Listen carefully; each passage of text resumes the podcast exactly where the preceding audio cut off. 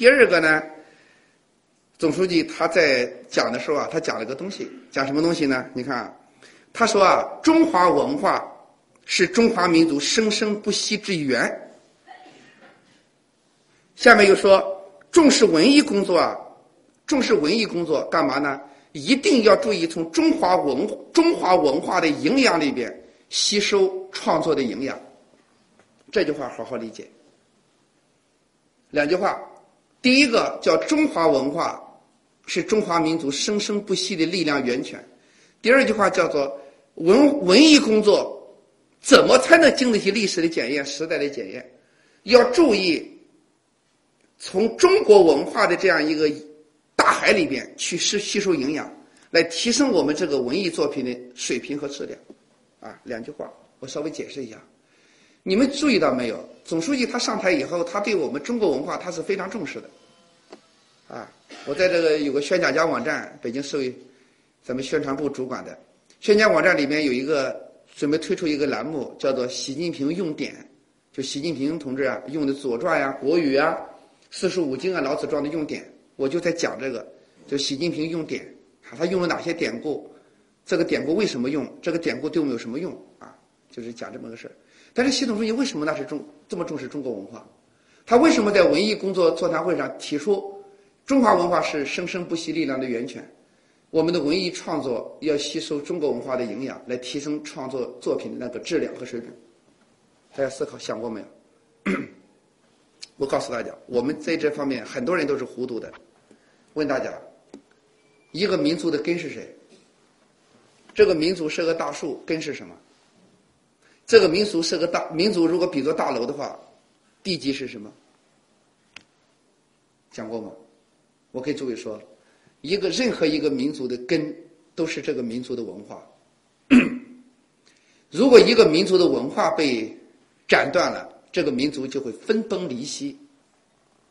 诸位。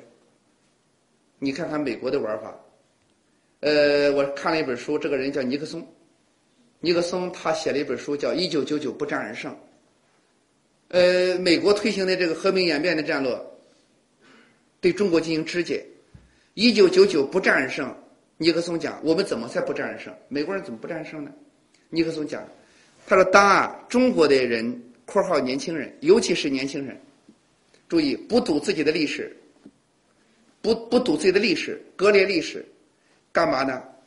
抛弃自己的传统，然后侮辱自己的圣人，侮辱自己的文化偶像。当做到这一点的时候，这个民族就是中华民族被从地球上被肢解掉的时候，就是美国不战而胜的时候。非常清楚，肢解一个民族，搞垮一个民族，最终搞垮他哪里？搞垮他的灵魂和信仰。这个是很清楚的。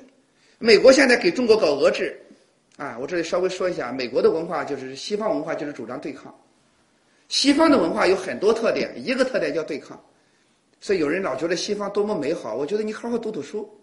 西方人有很伟大的地方，可是他的文化的弱点非常明显，喜欢对抗。所以吃饭人，西方人吃饭用刀叉。刀叉，我告诉你，战斗的武器。你看战斗都摆在书吃饭的饭桌上，桌子摆的很漂亮，刀叉对着对方。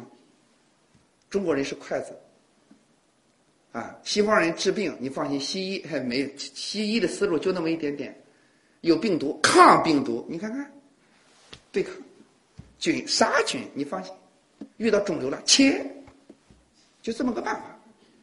中国绝不这么玩这玩很搞笑。我告诉诸位，这玩都把人玩死了。我告诉你，一个人六七十岁，啊，咱们北京啊有一个老人。快九九十了，去世了。后来检查领导的时候，那个那个又是什么癌呢？是得那个前列腺癌。但是人家去世跟癌症没有关系，自然去世的。他家的孩子就说：“哎呀，幸亏没有发现。”他如果发现以后，你说他这七十多岁给他动手术，还能活到八十九吗？可是那个肿瘤好多年了，什么意思？七对抗，他就这个方法。他中国，他中国，他外交也也是也是，美国人也是搞俄制的。那么美国人俄制的时候，你看他怎么做的？他拉了我们一小伙伴日本、韩国、越南、菲律宾，你们觉得这里个这些国家里边哪个给中国死磕？给中国死磕的是哪个国家？日本还好一些，日本这个安倍啊，还不断的给中国示好，他现在在在做美国的这个马前卒，跟中国之间，实际上日本人还稍微有点摇摆。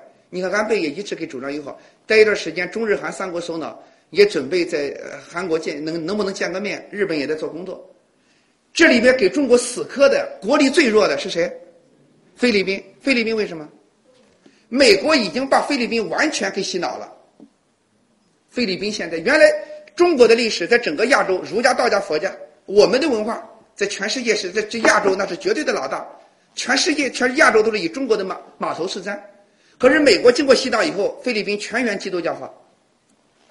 菲律宾完全基督教化以后，他在文化上和你没有任何渊源。人家内心里面给谁近？人家给美国一个阵营，人家给梵蒂冈一个阵营。我说这话并没有文化排斥的意思，任何一个文化都很伟大。可是每一个民族也有自己的脑袋。美国把菲律宾洗脑以后，我告诉你，菲律宾现在跟美国那是坚定的一个战壕里的。这里边你发现没有？美国的盟友还有一个叫韩国，韩国它就不一样。韩国为什么不像菲律宾一样给我们死磕啊？你看人家韩国把孔子的儒教申请为世界遗产。韩国的这个韩国的里边，我给大家讲，韩国我去河北柏林禅寺，去的时候正好遇到韩国的一个一个僧僧教团体，他们离这个河北柏林禅寺很远的时候就磕着头，一个一个头磕到山门去。哎呀，我说怎么那么虔诚？因为是韩国人，为什么？他说他们的祖师爷就是跟着中国人学的。他说他们祖师爷要求，这不韩国的佛教的祖庭在中国。他说我们把中国这个地方当做他们精神的故乡。包括这个朴槿惠，他说我是经历那么多苦难，是读了中国哲学史长大的，是中国哲学史这一本书让我长大的。大家想想，读了中国哲学史的一个女总统，她怎么跟中国死磕啊？她的文化天生和你是亲近的。有人讲日本怎么打中国？一八六零年，日本明治维新搞了四四个字，叫脱亚什么？脱亚入欧，他和你渐行渐远。如果再往前。你们看盛唐的时候，日本完全模仿中国的时候，遣唐使送了二十一次，有九次被风刮没了。但是来了十多次，日本的整个文字、建筑、医学都是中国。现在中医，日本做的恐怕比我们好。讲到这里以后，文化太重要，所以我给大家讲，总书记他讲这个，不是说他是领导人我们就歌颂他，我觉得人不是这样子。他看到的问题，总书记看到的问题是每一个中国人都得看到的问题。文化是我们的根。如果十三亿的中国人没有自己的脑袋，被人家洗脑了，这个民族只有绝种。我告诉诸位，我们中国人之所以是中国人，靠啥？用习近平的话说，中华民族之所以是中华民族，就是我们有独特的精神世界和心灵家园，我们有自己独特的文化养了我们这个国家。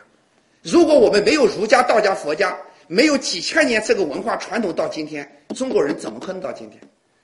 所以说啊，朋友们，习总书记讲，中华民族是生生不息的力量源泉。啊，我给诸位讲，这个有一个人曾经跟我聊，他说：“你对中国文化那么有感情，可是我要问你，他说近代以来为什么挨打？给人家西方比，怎么打到那个程度？他说：你们中国文化不是很伟大吗？为什么打到这个程度？”啊，问了问题，他的意思是中国文化就没有自信。我说错了。我说中国近代的落后，真正的原因是什么？你以为是文化落后吗？错了，是我们自己背弃了我们的文化。大家读读历史，我们中国文化早前的时候，大汉的雄风且不说，盛唐的气象，包括明朝还有拓疆万里的雄心，跑到南非做生意，这是中国。我们海纳百川的中国，以我为主的中国，可是满清开始种了个恶因，因果的因，种了个什么因？闭关锁国和文字狱，闭关锁国窒息了我们这个民族向外学习的眼光。我们中国人可不是一个不爱不想学不爱学习的。三人行必有我师，孔子说的，君子和而不同，非常善于学习。可是闭关锁国，把这个大门给闭上了。第二个文字狱，什么叫文字狱啊？满清政府神经质，你说一句话，哎呀，你是不是在骂我呀？你是不是在侮辱我呀？文字狱的结果是什么？谁敢自由的讨论都要杀头，写一首诗犯了忌都杀头，不允许老百姓正常的讨论。这样的话，朋友们，一个民族的生命力和创造力都窒息了。种了这么一个恶因，中华民族的生命力在慢慢的就萎缩。到了近代挨打，所以近代挨打不仅不是中国文化的错，是我们背弃了我们中国文化一贯的日新之为圣德。易传的话，大学日新又日新。三人行必有我师，君子和而不同。那种海纳百川、气象万千，中国文化自强不息、厚德载物，那种非常博大的、有非常生机的文化的力量，我们自己把它丢了，所以挨。